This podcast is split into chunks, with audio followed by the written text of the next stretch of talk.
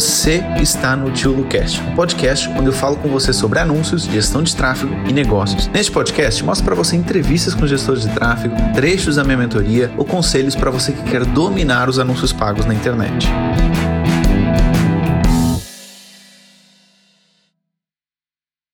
Vocês vão ter oportunidade, além de aprender gestão de tráfego, vocês vão aprender português de Portugal. É verdade, o Rafa é de Portugal, ele faz parte da mentoria. Eu já falei, inclusive, um pouquinho com ele antes disso. Ele já cresceu bastante desde o momento que ele começou a mentoria. Acredito que ele vai falar um pouquinho sobre isso. Então, vocês vão ter um dois em um aqui. Vocês vão aprender português de Portugal e, além disso, vão aprender também sobre tráfego um pouquinho. Estou bem curioso com essa conversa aqui que eu vou ter com o Rafa agora.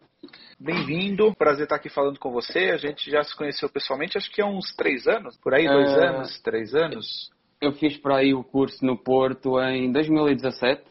2017, é. Três anos. é, que o Rafa fez um treinamento presencial e agora está aqui na mentoria com a gente. Eu sei que você já tem, tem crescido bastante desde o início da mentoria. Você quer falar um pouquinho sobre como é que você começou esse seu percurso como gestor de tráfego, como é que você tem crescido ultimamente, aí nos últimos meses? Pronto, basicamente eu, em 2017 já fui lá fazer o curso porque senti mesmo necessidade, ou seja, eu fui trabalhar para uma empresa onde não tinha basicamente ali alguém para me guiar e então tive que partir muita pedra e basicamente aprender com muitos erros e aprender tudo por mim. E pronto, depois já, também já segui o teu trabalho desde aí e agora tenho seguido sempre estas aulas porque eu acho que sou muito, acho não, tenho a certeza que nunca vamos saber tudo e então eu decidi mesmo entrar na mentoria mesmo por isso só, é que pá, às vezes nem é tanto o conteúdo porque uh, podemos fazer uma pesquisa na internet e vamos encontrá-lo, mas é assim a comunidade que se cria lá, Uh, tipo, ver ali o pessoal todo a ajudar-se, a ouvir as dúvidas de uns, ouvir as dúvidas de outros. E acho que isso sim é que faz mesmo criar valor neste tipo de mentoria, neste tipo de produto. Depois, estavas a dizer como é que eu comecei. Pronto, eu fui isso. trabalhar para uma empresa de. Uh, desenvolvia software basicamente de e-commerce e eu estive lá dois anos, fui para lá estagiar e depois estive lá dois anos. E no último ano e meio estive em agência, pronto, onde, pá, em agência já sabes como é que é, passam mesmo muitos projetos, é uma boa escola e sempre estive mais ligado a esta área área quase ali canivete suíço. Pá, é preciso fazer landing page, é preciso trabalhar email marketing, uhum. é preciso fazer tráfego, mas sempre me foquei muito mais nesta parte de estratégia, de tráfego, de gestão de anúncios, resultados, consegui baixar, eh,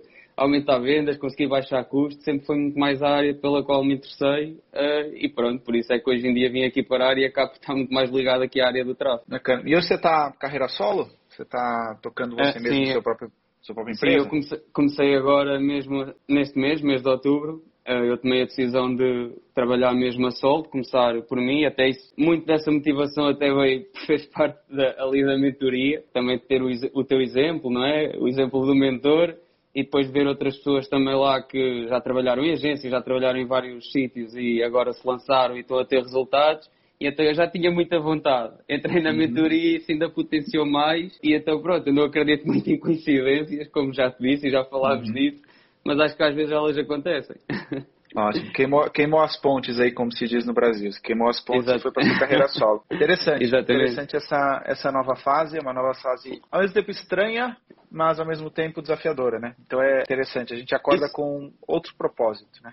Isso até era um bocado o tema, pronto, que eu queria trazer aqui para a live, porque ah, não queria estar muito aqui com as dúvidas, porque as dúvidas em si nós até vamos falando lá na, no grupo em si da mentoria que temos, que é top, isso também queria mesmo deixar aqui uma nota para a malta que está aí a ver-nos, se ainda está com aquela dúvida de entrar na próxima ou não.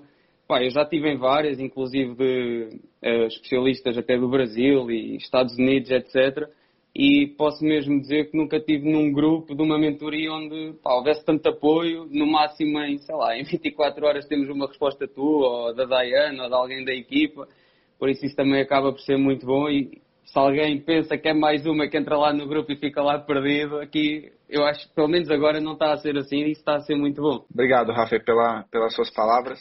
É, a gente tenta sempre, num prazo né, de 24 horas, ter alguma resposta para vocês, para ajudar vocês, porque eu não gosto muito daquela história de se junta todo mundo no grupo e todo mundo se vira. É, e ponto final. Eu acredito que, é, eu acredito que, até porque o grupo acaba por morrer quando é assim. Então eu acredito muito no longo prazo e que realmente isso vai fazer a diferença. Então, Rafa, vamos lá para suas dúvidas, para onde é que você quer andar, para onde é que você quer caminhar. Ok, um de qualquer das formas, eu pá, trouxe aqui algumas perguntas que se calhar até já fomos respondendo uh, ao longo do grupo, mas eu acho que pelo que eu tenho visto também, normalmente quando lançamos ali as primeiras campanhas, uh, ficamos ali um bocadinho receosos porque algumas demoram muito tempo a sair ali da fase de, de aprendizagem ou aprendizado e para o pessoal do Brasil. Pá, eu não sei se tu tens algumas dicas que, que me possas passar a mim e até às outras pessoas para nós conseguirmos potenciar ali os anúncios às vezes saírem ali da fase de aprendizagem de uma forma mais rápida. É assim, a questão da fase de aprendizagem, você vai ter esse problema nos anúncios de conversão e de tráfego. Um jeito de você acelerar isso é você, ao invés de colocar a conversão como sendo na página de obrigado, você coloca um passo atrás. Você coloca uma conversão como indo para uma página de vendas ou página de captura e dessa forma você consegue otimizar muito mais rapidamente a sua campanha. Agora, assim, se você fizer isso, porque a fase da aprendizagem é sete dias, né?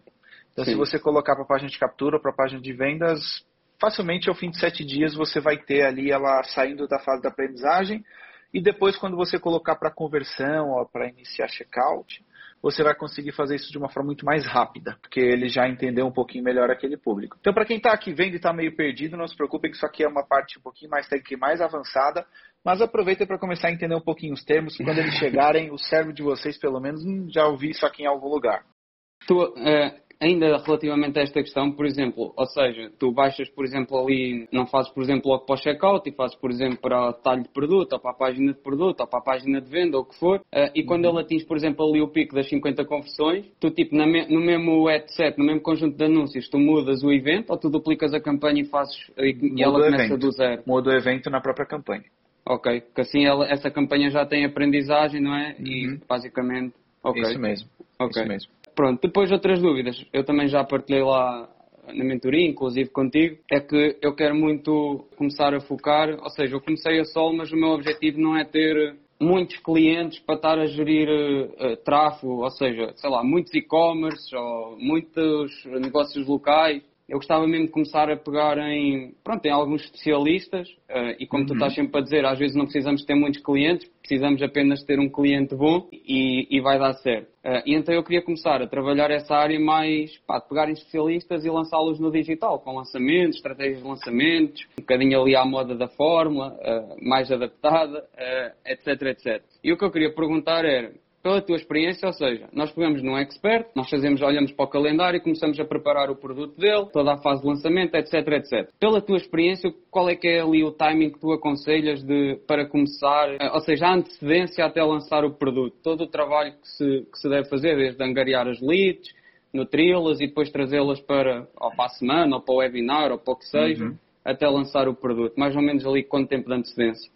Olha, antes de você fazer o lançamento, você vai ter que definir bem com ele várias coisas que vão influenciar indiretamente no lançamento.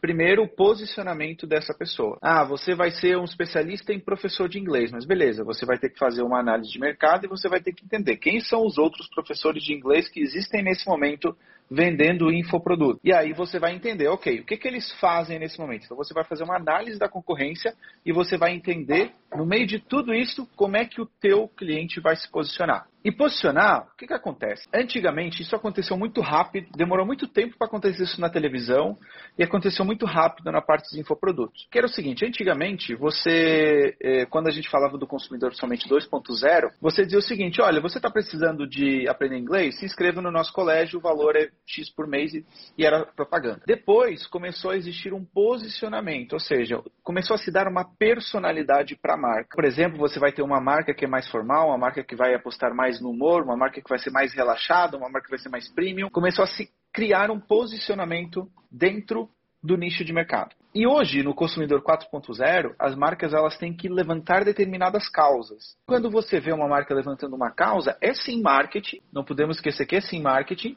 mas é um marketing de posicionamento. Voltando por exemplo do inglês, você vai ter que entender que no meio daquele, daqueles concorrentes, como é que é a personalidade do teu expert.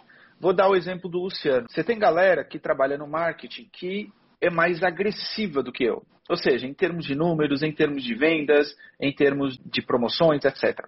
Eu gosto de uma linha mais soft, porque é a minha personalidade. Então repara que vendendo o mesmo produto, você pode ter personalidades diferentes. Okay. Então como é que vai Sim, ser a isso, voz isso do seu isso, cliente? Isso deu, isso deu para perceber aqui no lançamento da mentoria, não é? Tipo, foi tudo muito tranquilo, não houve ali seja, lá está, aplicaste a tua personalidade, é isso? Isso. Isso é uma coisa muito importante, porque isso vai fazer a diferença no jeito que as pessoas vão te enxergar. Não vai fazer no seu lançamento de forma direta, mas de forma indireta vai.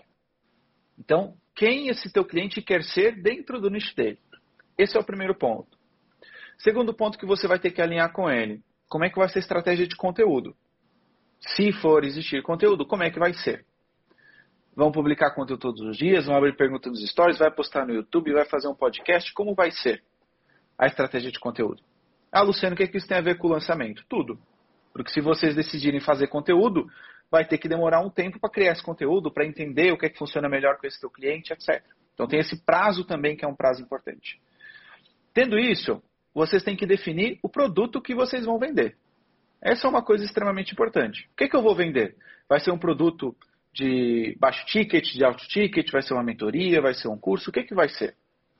Isso é outra coisa que você tem que entender no meio do processo. Depois que você entender o produto, você vai definir a sua estratégia de lançamento. O, o tempo que você vai precisar antes de lançar o produto tem muito mais a ver com a fase em que está o seu cliente do que efetivamente um tempo fixo. Porque se ele já se posiciona dentro do nicho, ele já cria conteúdo, o que você precisa entender agora é, ok, que produtos vamos lançar, como é que nós vamos fazer esse lançamento. Agora, se o cara está começando do zero, tem que existir uma análise muito mais profunda. O que não é ruim, pode te morar em mais uns dois meses, mas você vai começar, digamos, com a casa arrumada. Uhum. Pegando, pegando, aqui nesta parte de conteúdo, uh, acho que foi numa das últimas aulas que até estávamos a falar, pá, que hoje em dia, se dominarmos bem ali tráfego, a parte estar ali diariamente a criar conteúdo, acaba por passar, digamos, um bocadinho ao lado, não é? Eh, ou seja, uhum. nós entendendo de tráfego, mandamos boas campanhas para o ar e conseguimos uh, alcançar as pessoas que nós queremos. Agora, o que eu acho aqui relevante, e até no outro dia estava a ter uma conversa com, com uma pessoa em relação a isto, que é, às vezes eu sinto que as pessoas tendem a, não é desistir, mas a abrandar a produção de conteúdo, porque, porque eles produzem conteúdo, depois até promovem o conteúdo para conseguir chegar a mais pessoas, mas a métrica que eles olham sempre mais é os seguidores. E então, ah, não estou uhum. a ganhar muitos seguidores, então vou parar de fazer conteúdo ou vou parar de promover. Mas, na minha opinião, o que eu olho aqui para o conteúdo é: eu até posso não ganhar muitos seguidores e posso promovê-lo e as pessoas estão a andar no feed e até se identificam, metem gosto e se calhar até acham que já me seguem e por isso é que não vão lá ao perfil seguir-me. Agora, o que eu sinto é que esta estratégia toda diária de conteúdo e estar ali diariamente a promover o conteúdo a longo prazo, quando chegarmos aqui à fase do lançamento e formos trabalhar audiências uh, mais quentes, eu acho que isto pode ajudar aí sim muito. Uhum. Uh, eu não sei se tu concordas ou não, ou, ou, Bom, ou se tens outra ideia sobre isto. Eu crio conteúdo todos os dias, né? Então isso tem um propósito, né? Eu não, não, não invisto meu tempo lá criando conteúdo para nada. Uh, agora, como mas, eu te disse mas depois tem, na... Luciano, Luciano deixa-me só dizer, mas depois tem outra coisa, é eu, por exemplo, no meu caso, uh, lá está, também quero muito trabalhar aqui a área pessoal, uh, a minha marca pessoal, para depois, obviamente, conseguir rentabilizá-la de alguma forma. Uh, e no meu caso, eu consegui encontrar ali uma forma que é, neste momento, para mim, eu não consigo ser consistente a meter um post por dia, por exemplo. Então eu arranjei, eu arranjei uma forma para mim que é, eu sei que, por exemplo, três vezes por semana eu consigo meter um post. E já, sei lá, há quatro ou cinco meses, ou há um ano, já nem sei bem, eu não falho e todos esses três dias eu consigo meter um post. Portanto, eu também acho que aí é um bocadinho. Se as pessoas dizem, ah, eu vou meter um post todos os dias e depois chega uma semana não conseguem, até ficam ali um bocado revoltadas com elas próprias. Portanto, se calhar aí também é importante as pessoas pá, não serem egoístas e serem honestas com elas próprias e comprometerem-se, ok, uh, vou-me comprometer um por semana, dois por semana e não vou falhar do que se calhar às vezes querer meter todos os dias e olha, consigo uma semana e depois estou 15 dias sem meter. Sim, é melhor você fazer menos e ser mais consistente do que você fazer mais uma semana e depois você ser extremamente irregular. Então, sim, sem dúvida nenhuma, eu concordo com você. Agora, o que, que o conteúdo serve? Ele serve para outras razões além do ganhar seguidores.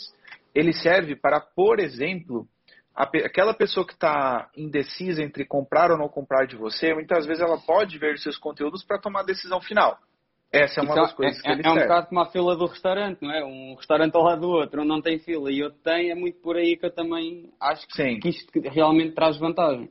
Sim, acaba trazendo essa vantagem e acaba trazendo a outra, que é a profundidade da audiência, que é uma coisa diferente. Que é, eu posso produzir conteúdo que viraliza, mas que não cria profundidade. vai ser cada vez mais difícil que o conteúdo chegue às pessoas e aumentar o número de seguidores. Isso a tendência é ser cada vez mais difícil. Mas é mesmo assim que funciona. A não ser que você encontre um gap, um furo de mercado que, por exemplo, hoje você pode encontrar no TikTok. Pode encontrar se fizer sentido. Para mim não faz sentido e, e eu cada vez, entre aspas, quero produzir menos conteúdo e mais certeiro. Então, mais uma mídia para mim, por exemplo, não faz sentido. Mas em vários nichos faz todo sentido apostar nesse momento mais no TikTok para aproveitar essa quebra de mercado em que o alcance orgânico lá é enorme. Ok, depois se calhar até pode ganhar atração lá e conseguir trazer a audiência de lá para Exatamente. as outras redes que já tem. Exatamente. Yeah. Exatamente. Boa. Aqui outra pergunta, também um bocadinho nesta área aqui dos lançamentos, ou seja, quando se pensa um lançamento, eu acho que tendencialmente temos logo a olhar para o budget e a dividir ali algumas percentagens, obviamente sempre uma percentagem maior para, para, para público frio, depois ali uma percentagem intermédia para público quente e eventualmente vamos guardar ali uns 10, 15, 20% no final para remarketing, para relembrar das aulas, etc, etc. Só que tendencialmente temos muito ali a olhar para, pá, para Facebook, para Instagram. Pela tua experiência, achas que também, não sei os resultados que tens tido, ou se apostas também no Google, e eu quando falo em Google, se calhar falo mais ali numa vertente display, e numa vertente do YouTube e talvez para audiências mais de pá, mais ali de remarketing, ou seja, que até eventualmente já foram à página de vendas e não, e não preencheram um formulário ou algo assim. Também costumas trabalhar para lançamento de estratégia de tráfego no Google? Sim, sem dúvida. Não para captura das leads, quer dizer, acaba sendo no Google porque é no YouTube. Então, para captura de Sim. contatos, muito YouTube. E depois, relembrando que tem aula 1 no ar, aula 2, sim, YouTube, Google, aí vai depender muito do seu orçamento. Quando, quando eu dou sempre prioridade para o Instagram e para o Facebook, que é para mim o que é mais rápido, mais fácil, o que eu mais domino. Mas quando eu vejo que tem mais orçamento e potencial para investir nessas outras mídias, aí eu migro sempre para o YouTube e para o Google. Sem dúvida nenhuma, a gente usa, digamos assim, que para cada 10 reais que a gente investe no Facebook, dois ou três vão para o Google. Ok. Pronto. Em relação a, assim, a lançamentos, anúncios, etc., pá, eram mais ou menos estas as perguntas que eu tinha, porque lá está, perguntas mais, mais técnicas, não, nem sequer faz sentido para aqui, nem é o intuito da live. E agora eu acho que vou tocar aqui num ponto que é, principalmente na fase onde eu estou, que eu acredito Uhum. também já tenhas passado por ela, que é, quando nós nos tentamos lançar assim a solo, eu sinto que às vezes tenho dificuldade em dizer um não, ou, ou tenho dificuldade em conseguir gerir ali melhor o tempo para conseguir dar a mesma atenção a todos os projetos, clientes e gostava também de perceber um bocadinho pela tua experiência e pelos anos de experiência que já tens a trabalhar ainda por cima com, com equipa quase nómada, não é? Cada um no seu canto há muitos anos. Que dicas ou que estratégias é que tu poderias passar? Talvez até alguns livros que já leste e que te ajudaram. Podias aí passar para, para conseguir otimizar aqui estes pontos. Olha, para você se organizar, uma coisa que você precisa entender é que você não precisa trabalhar com todos os clientes todos os dias. Você não precisa trabalhar com todos os clientes todos os dias. Ah, porque às vezes você está rodando uma campanha, sei lá, você acabou de subir. Em 24 horas não vai fazer grande diferença. No máximo você vai passar assim um olho pela campanha, mas não, você não tem necessariamente que fazer alguma coisa com aquele cliente. E essa é uma coisa diferente do tráfego para criação de conteúdo. O tráfego, você pode ter cliente que a campanha está rodando bem. Por exemplo, às vezes eu passo 3, 4 dias sem olhar para as minhas campanhas, quando elas já estão indo bem. 3, 4 dias. Por quê? Porque às vezes é normal um dia ou outro vender mais, ou uns dois dias vender mais ou vender menos. Faz parte. Obviamente, é uma campanha já otimizada. Então, esse é um ponto importante. Segundo, se você quiser, você pode dividir o seu dia em dois blocos, amanhã e à tarde. Amanhã você trabalha com um determinado nicho de clientes e de tarde você trabalha com outro nicho de clientes. Eu, por exemplo, faço essa divisão ou na maioria das vezes tento fazer, com a minha marca pessoal e com os clientes. Pela manhã, fazer tudo que seja de clientes, de tarde, tudo que seja com a minha própria marca pessoal. Então, tento fazer essa troca aí, dividindo o dia em dois. Aí fica tudo muito mais simples. Eu sei que de manhã eu tenho que terminar tudo que eu tenho com os meus clientes, e de tarde sei que tenho que focar na minha marca. Nem sempre dá, nem sempre é 100% perfeito, mas acaba uh, ajudando bastante. Essa é uma coisa. Outra coisa fundamental que eu vejo, já comentei inclusive lá no post, é ter uma ferramenta de gerenciamento de tarefas. Para mim é fundamental. Se não tiver na minha lista de tarefas, é complicado. Eu vou me esquecer. Tudo que tem, eu coloco lá do que eu vou fazer e que foge dos meus hábitos diários, obviamente. E, cara, uma coisa que me ajuda muito é de manhã é ter uma reunião comigo mesmo. ter uma reunião comigo mesmo. Sentar, olhar porque eu tenho que fazer. Pode ser no aplicativo de gerenciamento de tarefas ou pode ser no próprio bloquinho de notas que você vai escrever aquilo que você lembra que você tem que fazer ou o jeito que você está se sentindo, ou o que, que você, assim, é como se você tivesse uma terapia com você mesmo, entendeu? Naquele momento pela manhã. É ali um, um, monólogo, não é? Isso, isso. Acaba ajudando bastante. A minha ajuda a clarear as ideias. Quando eu falo comigo mesmo, dá clareza. E quando dá clareza, você produz muito mais. E isso é, especialmente no tempo que a gente está vivendo, no tempo de, de corona, que a gente está muito condicionado a sair por aí, etc. É importante a gente falar conosco mesmo um pouco, porque a gente não pode falar tanto com outras pessoas como a gente gostaria. Para mim, por exemplo, foi extremamente importante esse hábito de escrever alguma coisa logo pela manhã ajuda bastante a clarear as minhas ideias. Tá? Então, assim, em termos de organização, é maioritariamente isso. Depois tem outros detalhes, como, assim, cara, é muito difícil você trabalhar com rede social e você não se distrair com elas. É muito difícil. Mas é, é uma coisa que tem que ser trabalhada. Que é difícil realmente. Você entra fácil. Quando você vê, você perdeu uma hora. Mas fácil.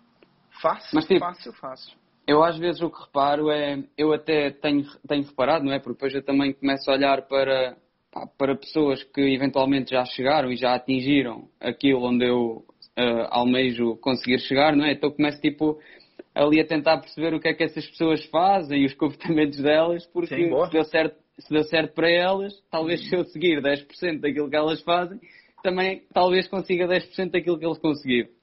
E eu comecei a reparar que grandes contas e, e grandes gurus, chamamos-lhe assim, uh, cada vez, ou seja, eles têm muitos seguidores, por exemplo, no Instagram, mas seguem pouquíssimas pessoas. Uhum. Uh, e isso, por exemplo, foi uma das coisas que eu ainda tenho muito para limpar, mas acho que todos os dias vou limpando e tenho percebido que, com muito menos tempo no Instagram, ou seja, eh, basicamente entro lá só para trabalho, então não me distrai tanto a ver coisas que às vezes não interessam, consigo ver realmente aquele conteúdo que, que eu quero ver. Isso foi uma das coisas que eu fiz. E depois, estás a falar em distração disto de trabalhar com redes sociais e pá, estarmos sempre no Facebook, no Instagram, o que eu reparo que acontece muito comigo é que às vezes eu nem me distraio ali com conteúdo de entretenimento. Eu começo a entrar ali numa bola de neve. Às vezes a ver ó, os anúncios que determinado uhum. nisto de um concorrente meu está a fazer e depois encontro outro e vou entrar noutro e isto começa a entrar ali uma bola de neve e quando vou ver aí sim perdeste ali tipo uma hora. Uhum. É normal, isso às vezes vai acontecer, tá? Isso às vezes vai acontecer, é plenamente normal e às vezes a gente tem boas ideias fazendo isso, nesses exatos momentos, né? Mas se a gente puder controlar, controlar eles, entender, houve um, um, um cara que me disse o seguinte, olha, quando você repara que você está muito tempo assim, pare e pensa no que você está fazendo. Quando sentir que seu dedo está indo muito, pare e pensa, o que você está fazendo? Porque é fácil a gente, né? É, é, nossa, é fácil, é fácil, é fácil, é super fácil. Então, é. quando estiver fazendo isso, pare e pensa no que você está fazendo. Então, também ajuda. Ou, ou, o que é que, o que é que aquilo que mais valia é que aquilo te está a trazer, Sim. não é? é às vezes Sim. acaba por não trazer nenhum. Ok, boa. Uh, agora, uh, talvez, eu não sei se, pronto, estás mais, se calhar, dentro do mercado brasileiro, etc, etc. E no Brasil, eu reparo que uh, nesta área de viver do digital, viver de infoprodutos, seja, dá, tipo, estão 100 anos à frente de, de Portugal. Uh, eu não sei se tu tens alguma opinião formada ou não, ou como é que tu prevês que, pá, que o mercado português começa a responder, ou seja, já se começa a ver algum, as pessoas cada vez têm mais aptidão para, para a escola online, para os cursos online, para comprarem e até assistirem. Mas como é que tu prevês que, ok, eu sei que não tem uma bola de cristal, uh, mas se Portugal, tipo, algum dia, ou pelo menos poderá chegar ali ao patamar do que é um mercado de infoprodutos brasileiro? Olha, eu acho que ele vai sempre chegar no máximo a 5% do que é o mercado brasileiro. Por quê? Porque é a população. É a né? população. Brasil tem 200, 200 milhões, Portugal tem 10. Agora, eu acho Portugal um baita oceano azul, cara. Um baita oceano azul. Um baita oceano azul, em termos de infoproduto. Tanto que eu rodo sempre anúncios para Portugal e para o Brasil. Porque eu não quero perder essa leva. Eu não quero perder essa leva.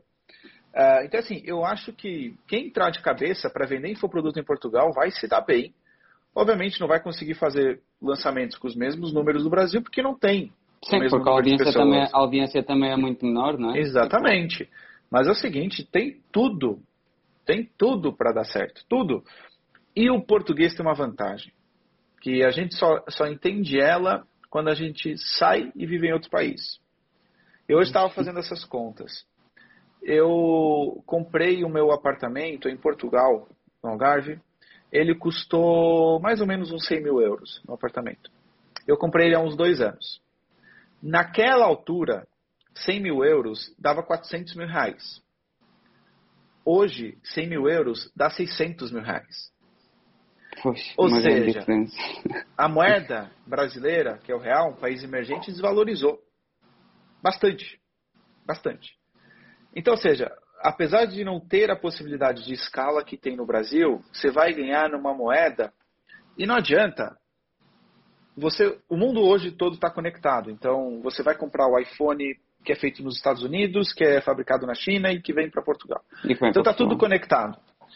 Então, quando você perde poder de compra, você perde a sua possibilidade, de- as coisas vão começar a ficar mais caras para você. É passagem aérea, é carro, é celular, é computador, etc. Então é o seguinte, o português tem essa vantagem que vai ganhar numa moeda que não vai se desvalorizar. Então, cara, mesmo que você não consiga escala, você consegue uma moeda muito mais forte, Yeah. entendeu? E esse é um ponto importante. Sim, mas depois o que eu reparo também é que, e talvez por seguir muitas contas hum, eh, do Brasil, o que eu reparo é que a cultura também, ou seja, eu sinto que o povo brasileiro dá muito mais força, hum, pá, comentam muito mais, interagem muito mais. Em Portugal eu não reparo tanto isso. Sei lá, em Portugal eu reparo que eu acho que é mesmo da mentalidade das pessoas. É, ah, eu não vou comentar aqui ele porque eu sei que lhe vou dar mais força. Ah, não sei se isto é tipo uma. Não, O- o que, que o- acontece? É cultural. Se você for fazer um anúncio para Nigéria, a galera vai engajar muito mais que no Brasil. Muito mais que no Brasil. Você- está, niger- é, é mesmo, é mesmo cultural. o nigeriano vai dizer, nossa, como o brasileiro é frio. Né? Se você fizer um anúncio para a Alemanha, o alemão vai dizer, nossa, como o português comenta nos posts. Então, assim, depende muito da cultura, etc. Não tem. Mas, assim, a tendência é as pessoas engajarem cada vez menos. Sim, exatamente. Atenção. Eu acho que isso, a, a longo prazo a tendência é mesmo essa. Sim, sem dúvida nenhuma. Porque as pessoas querem se expor cada vez menos. Então a tendência é exatamente essa. Eu lembro quando o Facebook começou, todo mundo compartilhava tudo aquilo que fazia, comentava tudo aquilo que fazia. E aí eles começaram a ver por uma situação ou outra que eles eram julgados pelas pessoas que viam por aquilo que elas estavam fazendo. Eu tive o exemplo de ontem do post que foi fantástico. O post teve 1.200 curtidas e 1.500 salvamentos. A maioria das pessoas salvou o negócio e nem curtiu e nem comentou. Entendeu? Mas, mas gordo, exatamente. Exatamente. Entendeu? Daí, daí, daí agora eu também tenho reparado isso, agora com esta voga, ou seja, começar ali a fazer um bocado no Instagram os posts mais de quase como se fosse uma apresentação, não é? De slides, eh, também um bocadinho mais para isso, eu também reparo muito isso, que é, ah, eu vou guardar, mas eu nem vou comentar, nem vou, É. nem vou dar o like. Também, também, tenho, também tenho reparado nisso. É, isso acontece cada vez mais. Ok.